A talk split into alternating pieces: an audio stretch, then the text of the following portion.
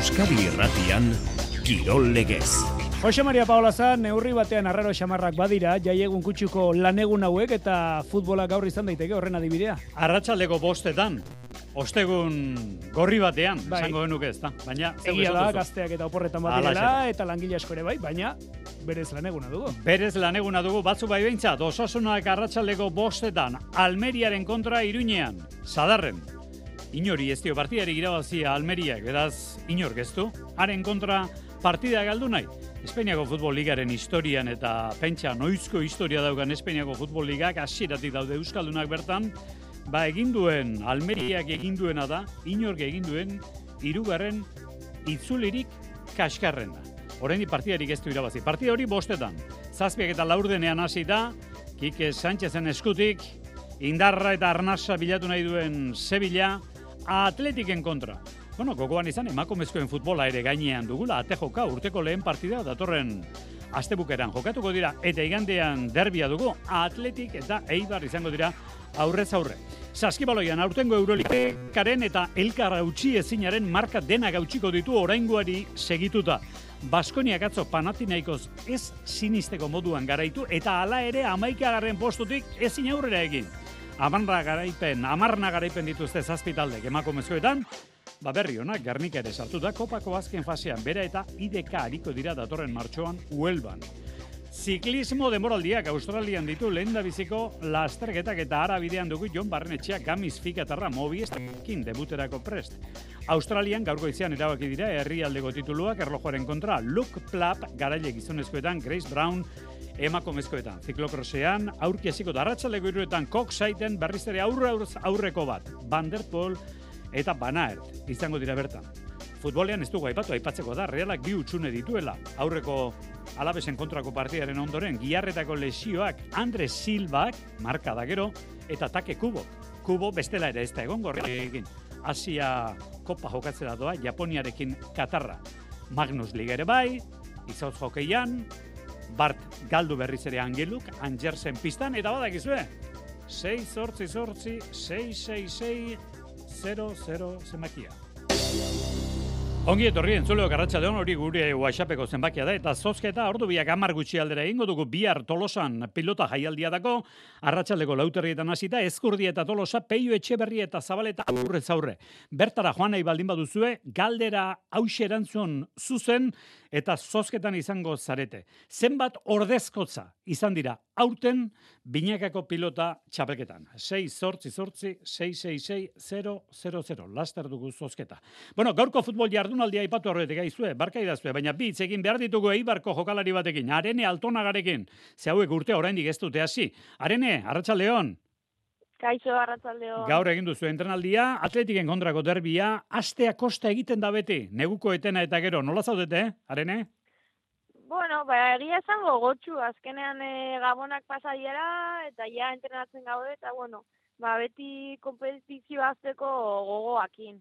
Bueno, eta esan daiteke, bueno, aztuta gaude kasik, non zineten, baina etxeko azkeneko bi partidak irabazita, esan daiteke, bueno, denboraldiko momenturiko onenean utzi zen dutela liga, arene? Bai, e, bueno, denboralia nik uste gutxienetik dugu, bueno, e, kosta zaigula lehengo mailara adaptazio hori, eta gutxinaka gutxinaka gero eta hobeto sentitu gehala. Egia da oso ondo bukatu genula garaipen oso batekin, eta berdin hasi nahi dugu urtea. Atletiken kontra hasi behar, ez dakit ona den, txarra den, derbiak horrelakoetan dauden desberdintasunak orekatzeko onak izaten diren zuek amar puntu, atletikek amasei, beti izango da berezia zeuretzat atletiken kontra atzea bertan sortua zarelako nola baiten, naiz eta gero talde askotan ibilizaren. Posible da, sustore matemate atletik ilezaman? Arene? Dena posible da. E, gu mentalitate horrekin goaz, egia da behaiek amasei puntu dituztela, baina nik uste e, bueno, ba, beti bezala derbia berezia diala, eta edozein, gaiza, edozein gauza gertatu daitekela. Eta, bueno, e, lan egin dugu, be, azkenean partioak ikusten ditugu, eta badakigu non en aldegun mina, naiz eta behaiek oso jokalari, bueno, ba, onak eta azkarrak dituzten, guke bai gure e, armak ditugu. Bueno, ba, sei puntuko tarteak eh, elkartuko zaituzte, datorren igande guerdiko amabietan, lezaman, atletik, eibar, eta ordu beren hasiko da zubietan, reala eta teneriferen artekoa. Bueno, ba, ongi etorri manai genion, 2000 eta hogeita launetan ere, F Ligan, Espainiako Ligan dabiltzan Euskal Talde, itarte, eibarko arene altonagari. Eskarrik asko, arene, segiondo.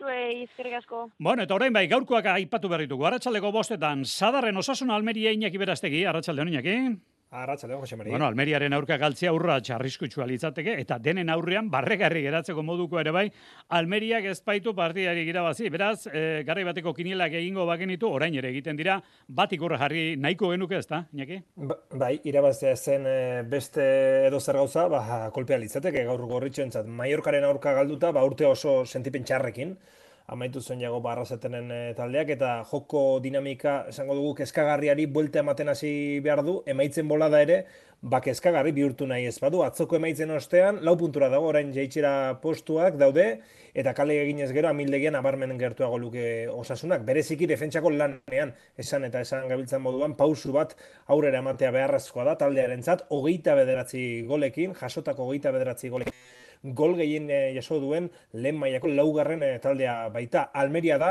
zuk ondo aipatu moduan, Jose Maria, Europako bost ligandietan irabazi gabe segitzen den talde bakarra, jokoan izan diren berrogeita malo puntutatik bost, baino ez ditu lortu amargarren jardunalditik gaizka garitan oren aginduetara dagoen taldeak, baina egia da, azken partidetan, nabarmen obera egin duela talde Andaluziarrak, Bartzelonaren aurkakoan ikusi zen bezala, lehen itzuliko azken neurketa da, osasunak etxeko denboraldiko irugarren garaipena batuko balu, hogeita bi punturekin kokatuko litzateke, eta mailari ustari dagokinez behintzat, puntu sorta ona litzateke. Gabonetako etenaldiaren osteko lehen partida ere bada gaurkoa, eta ondo astearen garrantzia handia dela azpimarratu zen atzo jago barrasatek, entzun. Bueno, garrantzia hunditxe, ez? Eh, lehenengo itzuliko azkenengo partidua eta, eta irabazten nahi dugu, ez? Irabazten nahi dugu, hogeita bi puntua zamitzeko lehenengo itzulixe eta gauza bestera bat ikusteko, ez? Piskate, hori abidogune, egizia azkenengo partidu ez dizlako onak izen, azkenengo partidu oso txarra izen zala, eta, bueno, sorionez, ba, bueno, horre geldialdi bat eukidugu, pixkate pila kargetako bai, aste oso bat internetako, eta ia biser, ba, bueno, ikusten dan, landu dugun hori, ez? Bueno, gurekin da gaurko partida hori aztertzeko, gero bostak amar gutxi aldera eta partida jarritzen arituko baita, Juan Antonio Larrañaga. Arratxaldeon, Juan Antonio? Bai, gaixo arratxaldeon. Bueno, osasuna bidea ondo aukeratzeko premian da, ze gaur utxegiteak Bai. ekarlezake kasikia denboraldi guztian gaurkoa buruan dela ibiltzea, ez da, Juanan? Bai, bai. Olako partiduak arriskutsuak izaten dira, ez eh, partidu Almeria partidu irabazi gara, gainera berdin, kitxetik kanpo berdinketa hirugarrengo uh, jardunaldian egin zuen eta hortik aurre beste partidu guztiak galdu egin ditu itxetik kanpokoak eta eta olako partidu bat espazu irabazten horre segurako kaltea egiten dio taldeari eta momentu honetan osasuna ez dago olako akats bat egiteko, ez zergatik arazoak ditu, partiduak ezin irabazita dabil, azkenean momentuz dauka arazorik baina atzekoak irabazten hasi dira, atzo zeltak irabazi gintuen, eta irutzei da lortzatik kontu handiekin ibili behar dela, ez? Eta osasunatzako oso partio garrantzitua da. Eta partio garrantzitua hau da, gainera justu atxen aldi bat etorri eta gero, eta ez da erza izaten mentalidade bat eukitzea, eta benetan jagobak esaten duen arze dauka, gauzari partio hori garrantzitsunetako bat gaurkoa dela, ez? Gaurkoa ateratze bali da, ba, horrek lasaitasun handia emango diolako taldeari. Bueno, Almeriak ez du partiari irabazi. Pentsa daiteke, Juan Antonio, balia bide gutxiko taldea delako, hala da? Nei ala iruditzen zait.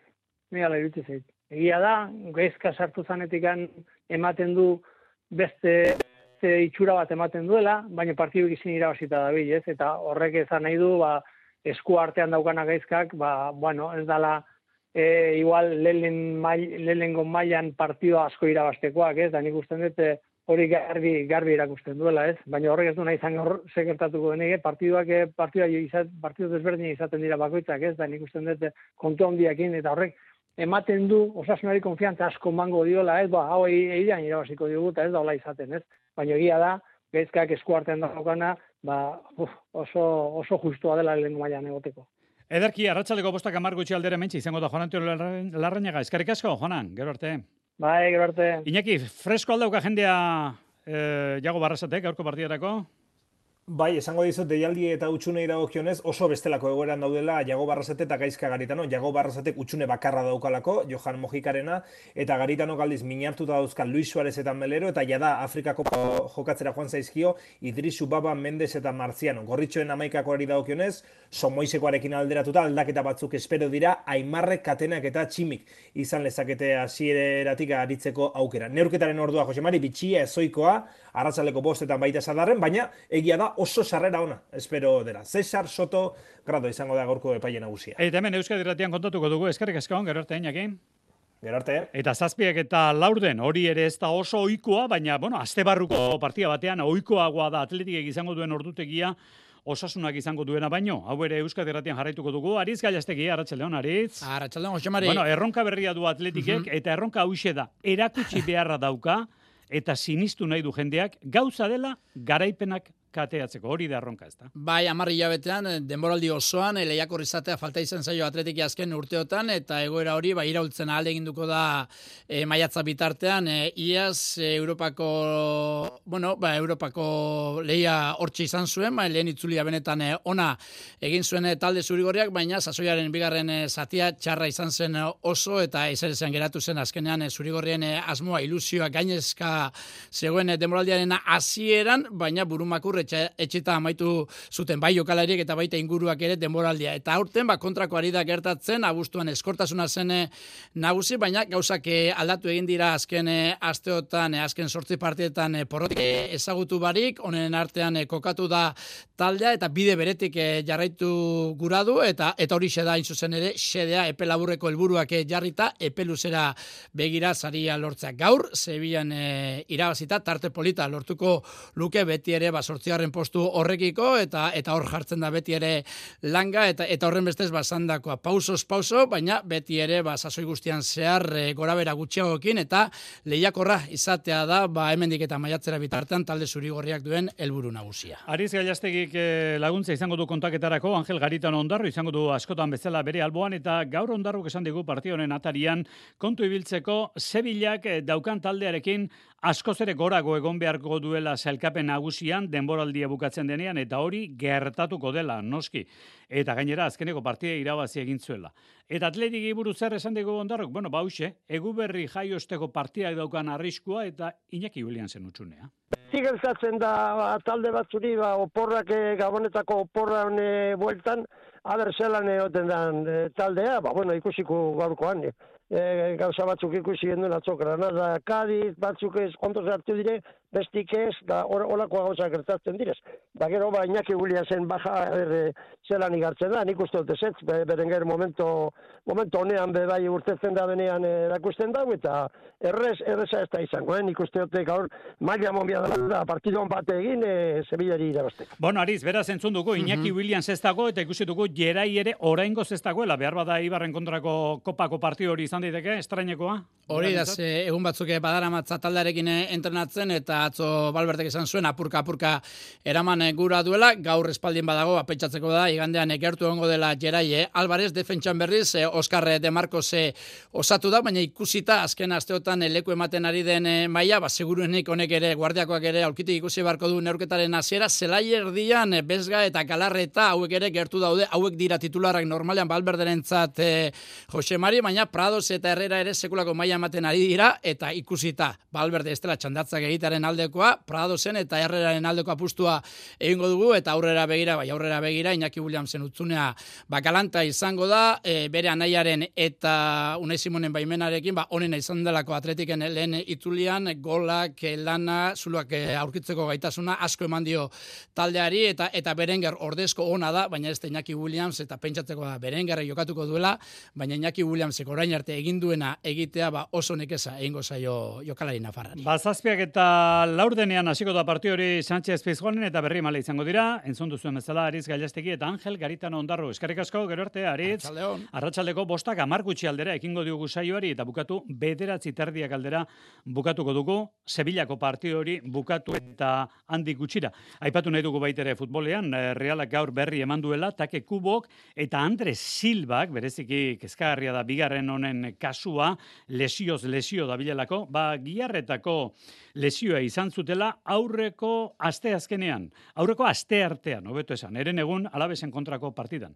Takekubok, ez zuen bestela ere realarekin jokatuko, baina orain bere selekziora jo beharko du, han bertan ikusi beharko duten nola dagoen eta itxura batean, realak malagan igandean izango duen kopako partio horretan, ez da izango Andre Silva jokalari Portugaldarra. Gainerakoan Espainiako futbol ligan, bueno, gauza bat da, gauza guztien gainetik jarri beharrekoa. Girona talde egiten ari dena, lidertzari eutxe egiten dio, Real Madridekin batera berdin duta, atzo lau eta iru irabazi zuen, Atletico Madriden kontra, eta momentu honetan, Europako Liga indartsunetan, gol gehien sartu duen bigarren taldea da, Bayern ondoren Girona.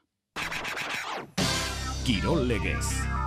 Euskadi Irratia. Arratzaleko ordu biak amai minutu gutxi dira, datorren e, ostiralean esateran induan, bihar tolosan eh, pilota jaialdia da, eta galdera egiten aritu gara, hemen aste osoan zehar, zeintzu pilotari ordezkatu dituzte, aurten binakako txapelketan. Eta jendeak bete-betean asmatu du noski, ordezkatzeak egin dituztenak, elezkano, larrazabal, eta zabala izan dira. Alaxe da, eta zabaleta, laso eta altuna izan dira ordezkotza behar izan dutena. Joseina Etxeberria zozketa egiteko prest dugu. Inuzentearen eskua. Hemen da, Arratxa Leon eta Urte Berrion, zeukere. Berrion. Ze gai izango dugu gaur, kantu bueno, kontari tartean? Ba, denetarik, zeit festen berri eman zaigu, horrez gain, ba, bueno, hainbat berrikuntza badauzkagu, esate baterako, ba, ez dakit, eh, momentu honetan datorkia gana, Iker Martinezen disko berria, horrekin egin duen bideolana, bueno, mila gauza, ez da? Urtea, urtea sasoiko dator. Ba, dudari gabe. Eh, musika arloan. Bai, bueno, ba, lagun batek, eh, joan nahi du, bizarrera hartuta, bihar tolosako jaialdi hori ikustera. Zenbaki bat, eh, bat eta berrogeita bost arteko tarte hori daukazu. Lehen da biziko zati batek edo bigarrenak futbolean irauten duen tarte hori. Berrogeita bost minutu. Ba, berrogeita, bigarren minutu aukeratuko dugu. Berrogeita bi minutua. Bueno, ba, bihar arratsaleko lauterretan beste planik ez badauka behintzat, hainua iri arte zorionak, bizarrerak ordituzu eta bihar behoti barren jaidaldia. Eskarik asko, gero arte. Arratsaldeko ordu biak amar minutu gutxi dira. Patxi Brinon etxezarretarekin eutxi behar diogu ba, asteko gaia jorratzeari, eta ohitura horri, arratsaldeon zuri ere, Patxi. Arratsaldeon. Bueno, eta zeurekin eh, jakiten dugu, ba, askotan egunkariek eh, arrapatu al izate ez dituzten gaiak. Esate baterako, izoz jokeia, Ipar Amerika, emakumezkoak, gezurra badiru di ere, ligarik ez dago. Nonbait iraultza bat gertatzea da, arlo hortan, patxi, emakumezkoak, izotz jokeian, Ipar Amerikan. Bai, 2008 lauak behi on bat ekarri digu izotzokeian. Lehen aldiz, Ipar Amerikan emaztentzako liga profesional bat abiatuko da, abiatu da, urtakiraren lehenean. E, nahiko ahi-ahia dirudi, baina orain arte ez zegoen alako txapelketa profesionalik, saiakerak izan ziren azken hogeita majorteotan, sei liga desberdin sortu eta hil ziren, batzuetan paraleloki bizi dauten saiatuz, baina jadanik gehienek ez zituzten haien jokalariak pagatzen, beraz, ez ziren ajunt profesionalak, eta gainera ez du ez eta batek ere zazpi urte baino gehiago iraun, baina hor, haize behi bat ufatzen ari da, pasaden udan Mark Walter enpresari eta banku jabeak existitzen ziren ligak erosi ditu eta bukatuta jo ditu, berak jadanik Chelsea futbol taldea, Dodgers baseball taldea eta Spark saskibaloi taldeen jabea da, eta hor, proiektu horrekin bere helburua zen dena lujera botatzea, proiektu berri bat zerotik asteko. Beraz, sei talde sortu ditu, hiru Kanadan, Ottawa, Montreal eta Toronton, eta hiru estatu batuetan, Boston, Minnesota eta New Yorken, logoak, jantziak, lehategiak, dena tajapatakan sortu behar izan dute, Radio Kanadako Christine Jose kazetariak, jadanik airean delarik eraikitzen segitzen duten egazkin bat bezala irudikatu du liga behi hau, beraz, petxoak izan dira, bai, baina denak ados ziren jaiteko liga profesional serios bat behajezkoa zela emazteentzako izatz jokeian, eta ezin zela denboraldi oso bat galdu. Baina ipatu dugu, lehen ere izan dira saiakerak, lehen ere estatu batuetan, ipar hemisferioan bereziki izan dira saiakerak ligak sortzeko izjoke, izotz jokeian emakumezkoekin. Eta porrot egin dute. Orain sinistu egin behar aldugu, proiektua benetakoa dela, aurrera aterako dela, patxi? Bai, bitxia da, baina, baina liga honek kriston lilura sortu du jarraitzailean artean. Ba, besle ospetsuak e, lotzea lortu dituzte, aiz Kanada egazkin kompainia bezala, denboraldiko irorgoita amabi partidak telebistan edo ihatian pasako dira, eta partidak YouTubeen ere ikusgai izanen dira Ipar Amerika, Ipar kanpo bizigaren ontzat, hiru egunez kanalako taldeek haien etxeko partidentzako txartel guztiak saldu dituzte denboraldi guztirako, eta ororen gainetik lansari minimo bat finkatua izan da, jokalariek hogeita bost eta larogei mila dolar artean pagatuak izanen dira urtean, eta Liga Berri honek lehen aldiz sortzi urteko kontratu bat izenpetu du, izenpetu du jokalarien sindikatarekin, beraz, itzaleko lan guzti hori egin eta lehen partida urtakilaren lehenean jokatu da astelenean beraz Toronto eta New Yorken artean, sortzi mila irureun pasa bildu dira PD Play zagena aretoan, sortzi mila bostun tokiko lejategi batean, beraz, egekok behi bat ipini zuten emazte izotz hokei profesionalean, lehen denboraldi erdi honek maiatzera, maiatzera ino iraunen du, eta 2008 lauko azaroan hasiko da egiazko lehen denboraldi osoa, anartean, apirilan, izotz jokei mundiala ere ukanen dugu, estatu batuetan. Bueno, e, Patxi Brion etxizarreta ekartzen digunak, badirudi, e, lerroburu handirik ez duela lortzen kirol prentsan, baina adi, ze gogoan dut, esate baterako, munduko txapelketa, darduetan jokatzea zenean, e, kasik irri egin genuela denok, baina orain jende asko da horri lotuta, amasei urteko gazte horren jaurteketak ikusten esate baterako munduko darduen txapelketan. Orain izauz jokeiak emakumezketuan duen iraultzatxo hau ipar Ameriketan. Patxi Berriñon, etxe zarreta, eskarek asko, gaur zortzir arte, Patxi. Aio. Bueno, saskibaloian, ez ziristeko moduan lortu du Bart Baskonia garaipena. Eta balio du zerbaiterako honek, balio du bizirik jarraitzeko, baina ez ezer erabakitzeko, ze hau da berdintasuna daukaguna.